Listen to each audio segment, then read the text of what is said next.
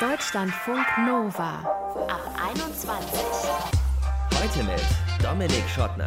Hey, schön, dass ihr dabei seid. Ins Ausland gehen. Nicht zwei Wochen, Malle, nicht zwei Monate Backpacking Südostasien, sondern länger, halbes Jahr, ganzes Jahr oder noch länger. Mir zumindest wurde in der Schule eingetrichtert, dass sowas gut für die Entwicklung sei, gut für die Karriere später auch. Und deswegen gehen seit Jahren mehrere tausend Schülerinnen und Schüler, Studierende, Auszubildende, junge Arbeitnehmerinnen und Arbeitnehmer ins Ausland. Nur, was bringt uns das wirklich? Kann es auch sein, dass man vielleicht vor Ort enttäuscht wird oder macht man zwangsläufig eine Entwicklung durch, weil man ja in fremden Umgebungen ist, an die man sich erst gewöhnen muss, die man meistern muss? Das ist unser Thema in diesem Ab 21 Podcast. Sprechen wir gleich drüber mit der Psychologin Henriette Greischel, die hat nämlich die Auswirkungen von Auslandsaufenthalten erforscht. Los geht's aber mit der Autorin Nele Polacek. Die hat nämlich seit sie 16 ist den Traum an den britischen Elite-Unis zu studieren um ihren großen Vorbildern Oscar Wilde und Konsorten nachzueifern. Und sie hat es geschafft. Sieben Jahre hat sie in England gelebt, in Cambridge und Oxford studiert und darüber das Buch Dear Oxbridge, Liebesbrief an England geschrieben. Und wieso sie vor allem auch viel über englische Toiletten erfahren hat, das kann sie uns jetzt erzählen. Hi Nele. Hi, freut mich hier zu sein. Ich nehme mal an, Oxbridge ist die, das Zusammenziehen von Oxford und Cambridge. Was hat es denn da mit den Toiletten auf sich? Naja, man hat ja so eine Vorstellung, wenn man an so eine Elite-Uni geht. Ich habe geträumt von so Türmchen und großen grünen Wiesen und Luxus und alles ist ganz schnieke. Und dann kommt man hin und stellt fest, ja, im Prinzip stimmt das alles. Also es ist genau so, wie es im Prospekt gezeigt wird. Alles ist traumhaft schön, mhm. bis auf äh, so die alltäglichen Bedürfnisse des Lebens, also so Fenster, das, also Fenster ja im Prinzip nicht nur ästhetisch sind, auch noch so eine Funktion haben wie Wind und Wetter raushalten. Das mhm. funktioniert halt nicht und Toiletten funktionieren wirklich auch nicht. Also, dass man eine Toilette spült und was auch immer vorher drin ist, ist dann nicht mehr drin. Das funktioniert in Oxford und Cambridge ganz genauso wenig wie im Rest von Großbritannien. Sie sind einfach nicht gut in täglichen, einfachen Dingen, in denen, und das merkt man dann erst halt später, in denen Deutschland sehr gut ist. Wir haben sehr gute Toiletten, darüber redet nur keiner. ähm, und ich hatte dann diese Erfahrung, dass ich, ich habe sehr lange im College gewohnt, also das heißt mit anderen Studenten zusammen und die Toilette war immer verstopft. Mhm. Also jeden Tag war irgendwas verstopft und ich war dann, das nennt sich MCR President. Das heißt, ich war der Präsident der graduierten Studenten, also der Master- und Doktorstudenten und hatte ganz viele ganz offizielle Aufgaben, tolle Aufgaben, aber eben auch war ich so ein bisschen fürs Haus verantwortlich und musste also dann jeden Tag kam irgendjemand, die Toiletten funktionieren wieder nicht. Aha. Und äh, da musste ich mich dann für einsetzen, dass wir funktionierende Toiletten bekommen. Und die wurden dann tatsächlich nach fünf Jahren Kampf saniert. Und ich dachte, ah cool, nie wieder mit den Toiletten kämpfen. Und als dann diese, diese Sanierung fertig war, ging ich morgens in den Flur, also ins Bad. Und auf dem Weg kam mir eine Kommilitonin entgegen und sagte, äh, die Toiletten funktionieren wieder nicht. Und ich bin dann gegangen und ja, natürlich, es steckte wieder was fest. Ähm, und habe dann sofort den Klempner angerufen. Und der kam dann auch und guckte da so rein in diese Toilette, wo es schwamm und das Wasser stand und sagte, I'm afraid we did not anticipate solids. Also ich fürchte, wir haben nicht mit Feststoffen gerechnet. Oh. Und das ist so ein typisch britisches Ding, eine Toilette zu bauen und nicht darüber nachzudenken, dass natürlich das, was darunter gespült werden muss, nicht nur Urin ist, sage ich mal. Oh. Ähm, und dann hatten wir wieder ewig lange verstopfte Toiletten. TMI, ein bisschen too much information da, was wir da. Äh, war, das auch zu viel für, war das auch zu viel für dich sozusagen? Hat das dein, dein Traum vom äh, Studieren da ein Stück weit ja, runtergespült? Nee, nee, nee, nee, nee, mit sowas muss man, das muss man abkönnen, finde ich, überhaupt, wenn man ins Ausland geht, muss man sagen, ähm, ich gehe ja ins Ausland, um was Neues kennenzulernen. Wenn es same old, same old wäre, müsste ich nicht woanders hin. Dann kann ich ja auch in Heidelberg sitzen bleiben. Und deswegen, ich glaube, man muss dann sagen, okay, das und das und das ist alles super, super toll und viel geiler als in Deutschland.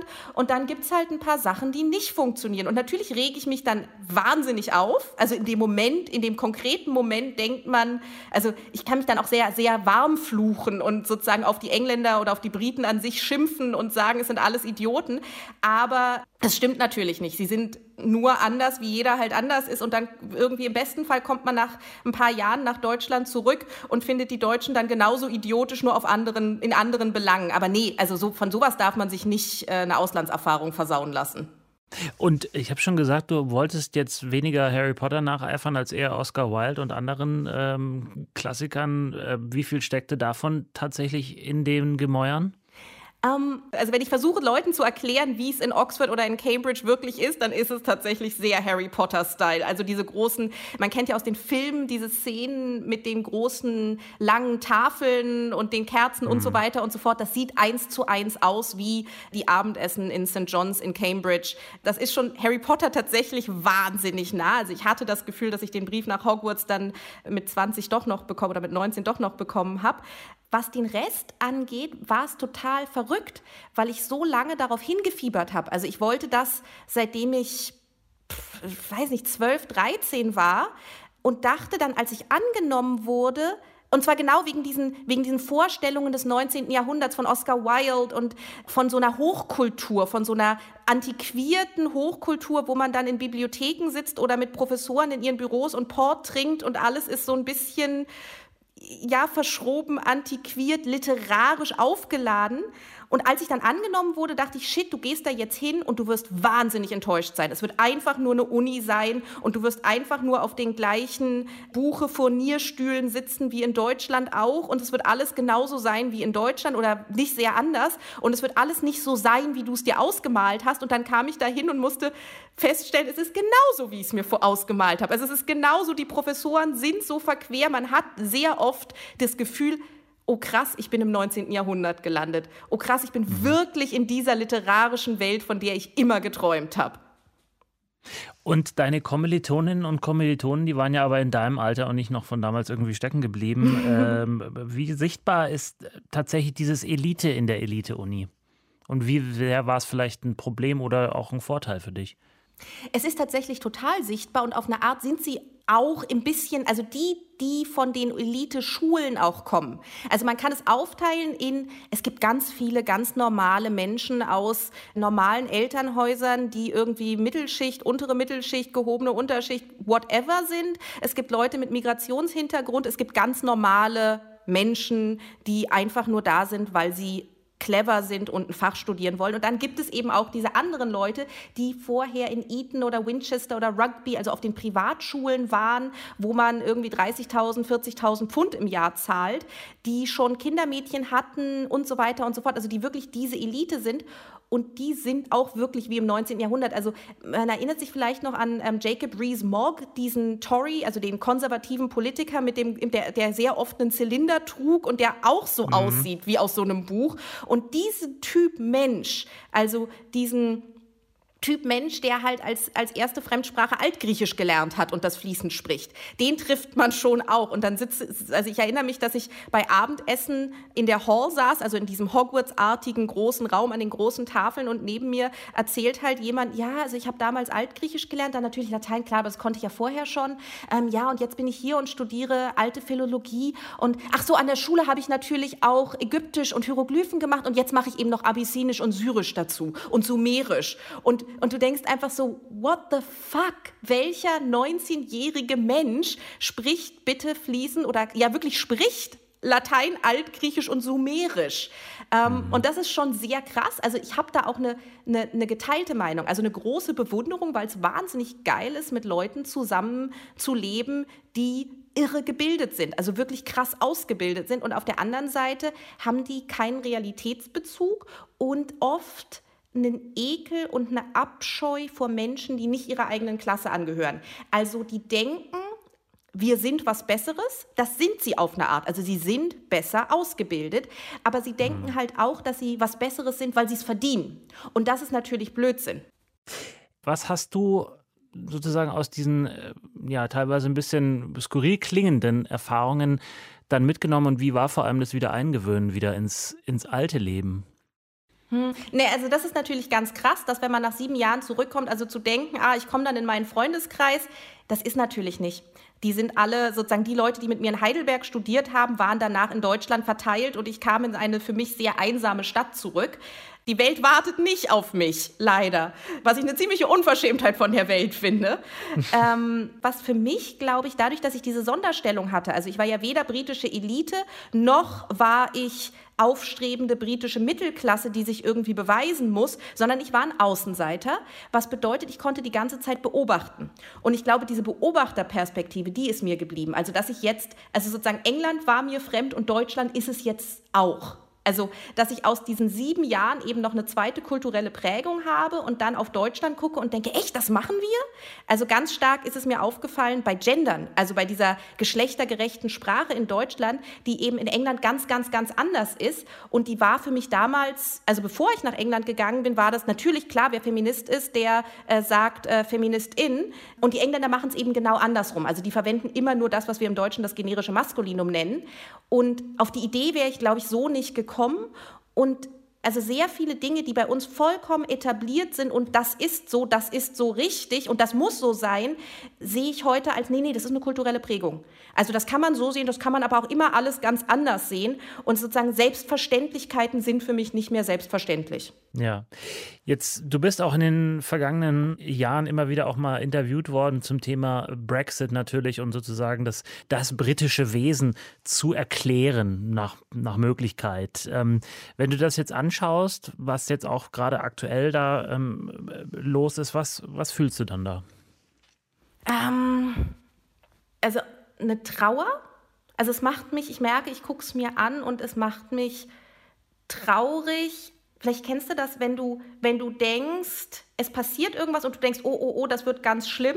Und dann denkst, ach Quatsch, du übertreibst. Und dann stellst du fest, nee, es ist genau so, es mhm. wird schon ungefähr so, wie du es in deiner schlimmsten Vorstellung dir vorgestellt hast. Und ich weiß irgendwie, als Boris Johnson gewählt wurde, als der Brexit kam, gab es sozusagen eine Stimme, die dachte, oh, das wird er nicht gut machen. Und das wird er gegen die Wand fahren. Und es wird, die Schere zwischen Arm und Reich wird größer werden. Und ähm, die ganzen im Neo, im, sozusagen diesem Neoliberalismus nach Thatcher angelegten Probleme werden sich noch verstärken. Und dann gab es eine andere Stimme in mir, die gesagt hat, ach Quatsch, du übertreibst.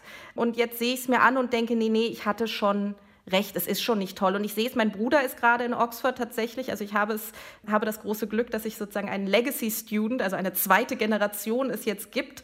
Und ich sehe, wie, wie schwierig die Situation ist. Hast du das Verlangen, da wieder hinzugehen für eine längere Zeit? Also ich habe Heimweh wenn mein Bruder mir Fotos schickt von, ach, jetzt stehe ich vorm Ashmolean, jetzt stehe ich da, jetzt stehe ich da, jetzt stehe ich da, merke ich, wie, äh, wie, wie, wie es mich, also das ist der Ort, an dem ich am allerlängsten in meinem Leben gelebt habe. Also es hat natürlich auch was mit meiner eigenen, dass ich nie lange wo gelebt habe, zu tun. Ja. Ähm, aber es ist auf eine Art also ich weiß jetzt von mir, dass ich sehr deutsch bin in vielen Eigenschaften und gleichzeitig ist es trotzdem irgendwie auch meine Heimat. Und es gibt sehr ja. viel, was ich sehr liebe. Und also ich glaube, das Erste, sobald Corona irgendwie sich mal, also wie auch immer vorbei ist und man mit gutem Gewissen reisen kann, bin ich sofort ähm, wieder in Oxford sagt Nele Polacek, Schriftstellerin, die uns äh, erzählt hat, wie es war, in Cambridge und Oxford studiert zu haben und warum die Kloster und die Fenster auch so schlecht sind da vielleicht. Ich danke dir, Nele.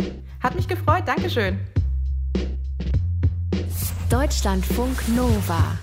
In der 11. Klasse Gymnasium war ich ein Jahr in den USA. Highschool, US-Bundesstaat Georgia im Süden, in einer ultrachristlichen Familie, in einer weißen Familie, in einer Gegend und in einer Schule, wo aber 80 Prozent der Menschen schwarz waren. Und alleine das war schon eine sehr neue Erfahrung für mich damals. Und heute zehre ich davon immer noch, nicht nur sprachlich. In der Uni hatte ich dann geplant, für ein Semester nach Wrocław zu gehen, nach Breslau. Und dann gab es aber so ein bisschen Widerstand von meinem Prof, der wollte ein paar Kurse nicht anerkennen. Und ich habe dann gedacht, so, nee, wenn der mich das nicht anerkennt, dann lohnt sich das gar nicht, dahin zu gehen. Und dann bin ich zu Hause geblieben. Und auch das hat Auswirkungen bis heute. Ich bereue das nämlich bis heute. Warum das beides? Was erhoffen wir uns von längeren Auslandsaufenthalten? Was bekommen wir tatsächlich von ihnen? Und was fehlt uns vielleicht auch, wenn wir diese Erfahrung nicht machen? Darüber möchte ich jetzt sprechen mit der Psychologin Henriette Greischel von der Fernuni in Hagen. Sie hat nämlich erforscht, was Auslandsaufenthalte mit uns machen. Hallo Henriette. Hallo. So ein Auslandsaufenthalt ist ja auf die eine oder andere Weise erstmal ein Einschnitt. Darauf bereitet man sich meistens vor, das ist neu, das ist auch vielleicht ein Stück weit anstrengend. Was passiert denn da bei uns in unserer Psyche? Ja, äh, das ist ganz spannend, was da passiert. Es entwickeln sich nämlich verschiedene Merkmale, sagen wir mal so. Also Psychologen untersuchen ja zum Beispiel Merkmale wie Persönlichkeit oder wie ich in meinen sozialen Beziehungen stehe und so weiter. Und da haben einige Studien, unter anderem eben auch unsere Studien, gezeigt, dass sich da einiges entwickelt bei denjenigen, die ins Ausland gehen. Mhm, so was die Persönlichkeit angeht. Und ich vermute jetzt mal, da wird man nicht geschwächt, sondern eher gestärkt in seiner Persönlichkeit? Genau, ja, so würde ich das auch sagen. Also es ist so, dass wir sehen, dass äh, diejenigen, die ins Ausland gehen, zum Beispiel offener werden, dass die verträglicher werden. Das heißt, also wenn man verträglich ist, dann fängt man eher keine Streitigkeiten an, dann kommt man gut mit anderen klar, dann versucht man sozusagen auf andere auch einzugehen und äh, man ist weniger neurotisch. Also das heißt, ähm, man ist emotional ein bisschen stabiler sozusagen nach der Zeit im Ausland. Und das ist auch ganz interessant, weil das schon sehr sozial erwünschte Persönlichkeitseigenschaften sind, die sich da positiv entwickeln. Und wenn man darauf schaut, woher das kommt, also welche Herausforderungen in diesem anderen Land sind es, die einen dann zu so einem Menschen machen, zu so einem verträglicheren Menschen? Das, was ich untersucht habe, sind soziale Beziehungen vor allem. Also ähm, ich habe festgestellt, dass zum Beispiel die Erweiterung des persönlichen Freundeskreises da eine Rolle spielt. Also wir lernen internationale Freunde kennen, um es mal so zu sagen, und erweitern unser Netzwerk in dem Sinne. Das macht was mit uns, was am Ende darauf hinausläuft, dass wir ein bisschen erwachsener werden. Wir müssen uns mit anderen Leuten auseinandersetzen, mit deren Eigenheiten, müssen uns vielleicht auch anpassen, müssen mal gucken, wie reagieren die auf bestimmte Situationen, muss ich mich da vielleicht umstellen, um noch reinzupassen. Also so diese ganzen sozialen Anpassungsvorgänge, Prozesse, das ist das, was ich untersucht habe. Und es ist aber auch so, das finde ich auch ganz spannend, dass sich bei uns gezeigt hat, dass auch die Eltern und die Freunde zu Hause eine Rolle spielen. Also zum Beispiel bei der Identitätsentwicklung, dass die da ganz wichtige Partner sind sozusagen in der Entwicklung. Mhm. Bei mir äh, spannend, dass du das ansprichst mit den Eltern. Als ich als Jugendlicher in der Schule in Amerika war, hat es vor allem dazu geführt, dass meine Mutter äh, zu Hause sich einen Internetanschluss hat legen lassen, damit, wir, damit wir irgendwie ähm, äh, Kontakt halten konnten damals. Und natürlich äh, dadurch motiviert ist sie dann auch oder ist meine Familie dann auch in die USA gekommen, um mich zu besuchen, was auch für die das erste Mal war in den USA. Also kann da zumindest teilweise das nachvollziehen. Gibt es denn aber auch Menschen, bei denen so ein Auslandsaufenthalt genau das Gegenteil bewirkt, dass die eher so, so ah, sozusagen sagen, nee, oh Gott, das war eine grässliche Erfahrung, ich gehe wieder nach Hause? Ja, also es gibt auf jeden Fall auch Abbrüche. Was es aber häufiger gibt bei diesem Highschool hier zum Beispiel, sind Familienwechsel. Also das sehen wir relativ häufig. Das war jetzt in unserer ich habe ungefähr 700 ähm, Jugendliche untersucht und von denen ein Viertel haben in ihrer Zeit im Ausland die Familie nochmal gewechselt. Also die Abbrüche, das sind so ein, zwei Prozent, haben wir gesehen. Aber tatsächlich 25 Prozent wechseln die Familie wegen Streitigkeiten oder weil man einfach nicht klarkommt. Ähm, genau dieser Kulturschock, den ich so, naja, ich habe jetzt nicht Kulturschock gesagt, aber sozusagen, dass es eine doch gänzlich andere Welt ist, auch wenn man vielleicht in meinem Fall denkt, USA, das ist uns ja doch irgendwie sehr ähnlich.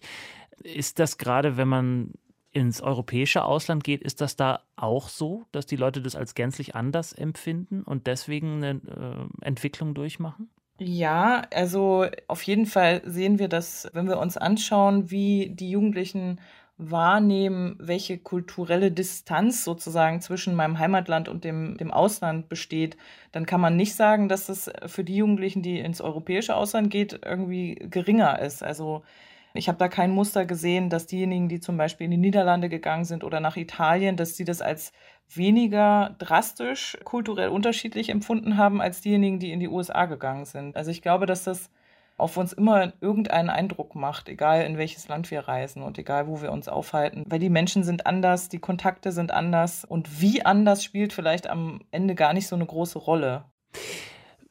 Viele machen das ja gerade auch jetzt so während des Studiums mit Blick auf die spätere berufliche Laufbahn, weil es ja nach wie vor heißt, Mensch, Auslandserfahrung super wichtig, ohne geht es eigentlich überhaupt nicht mehr. Mhm.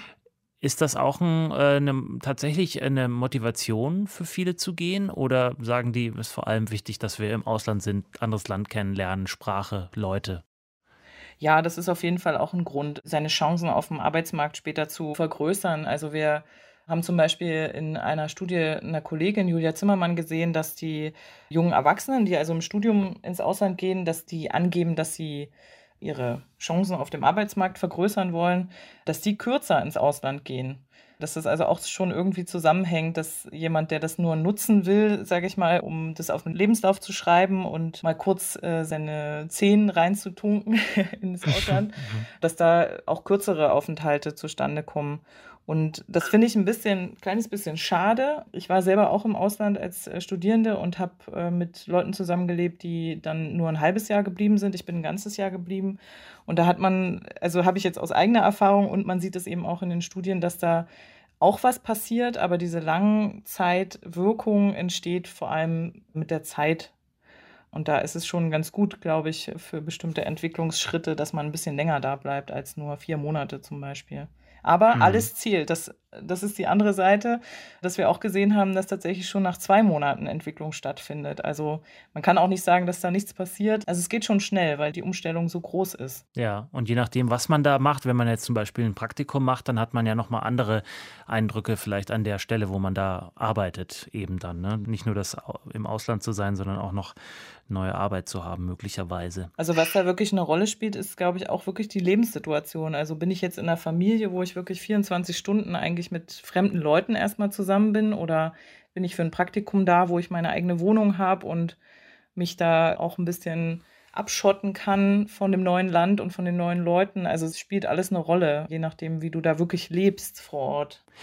Und dann kommt man zurück in meinem Fall jetzt aus den Südstaaten der USA, wo ganz anders gegessen wird, wo jeden Sonntag zweimal in die Kirche gegangen wird und gewöhnt sich an solche Abläufe und kommt zurück und alles ist wieder ganz anders, nämlich so wie früher. Und die Leute, die einen erwarten, erwarten vielleicht auch, dass da der Mensch zurückkommt, der ein Jahr vorher weggegangen ist. Das heißt, da gibt es wieder so einen Kulturschock. Was passiert da?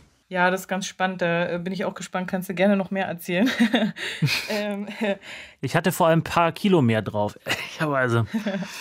Ja, das ist ganz typisch. Sehr typisch. Für die Leute, die in die USA gehen, ist das ganz typisch, ja. Da lesen wir immer wieder äh, ein paar mehr Kilo und auf jeden Fall selbstbewusster äh, kommen die Leute aus den USA wieder. Genau, aber das sehen wir also auch in den Studien, ähm, habe ich gesehen, dass es da so eine Art Identitätskrise gibt, äh, tatsächlich, wenn die Leute wiederkommen aus dem Ausland, die es nicht gibt. Und das finde ich total spannend, wenn die Leute ins Ausland gehen. Also ich sehe das erst, dass die Jugendlichen mit ihrer Identität so ein bisschen in eine Krise kommen, wenn die wieder zurückkommen. Und wenn ich da nachlese, wie die Jugendlichen das beschreiben, dann ist es schon auch so, ich komme zurück, alle denken, ich bin genau der gleiche Mensch, keiner hört mir zu, alle wollen die Geschichten nicht mehr hören. Meine Eltern wollen mich bevormunden, obwohl ich doch jetzt erwachsen bin. Also das sind so die Antworten, wenn man fragt, was hat dich denn belastet beim Zurückkommen? Ja, das finde ich ganz spannend, dass das erst auftritt, wenn die Jugendlichen eben zurückkommen und nicht, nicht schon, wenn sie im neuen Land sind, wo man es ja eigentlich auch erwarten könnte. Aber das kann einen ja nicht abhalten davon, vielleicht ins Ausland zu gehen, weil man gewöhnt sich ja möglicherweise auch wieder nach der Krise dann wieder an das, was einen zu Hause wieder erwartet, oder? Ja, das glaube ich auch. Und wir sind ja wirklich Gewöhnungstiere, äh, die sich dann wirklich gut wieder anpassen können. Genauso wie wir uns im Ausland angepasst haben an die Gegebenheiten, passiert es dann auch zu Hause wieder.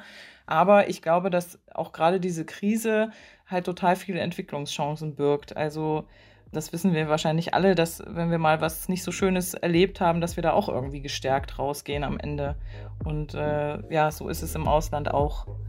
Oder wenn wir wieder zurückkommen sagt die Psychologin Henriette Greischel von der Fernuni Hagen. Wie war das bei euch mit den Auslandserfahrungen? Habt ihr welche gemacht? Habt ihr gute gemacht? Habt ihr schlechte gemacht? Könnt ihr uns ja mal schreiben. Mail at deutschlandfunknova.de oder per WhatsApp Sprach- oder Textnachricht 0160 91 36 0852. Freuen wir uns auf eure Geschichten. Ich bin Dominik Schottner. Vielen Dank fürs Zuhören. Bleibt gesund und bleibt geschmeidig. Ciao.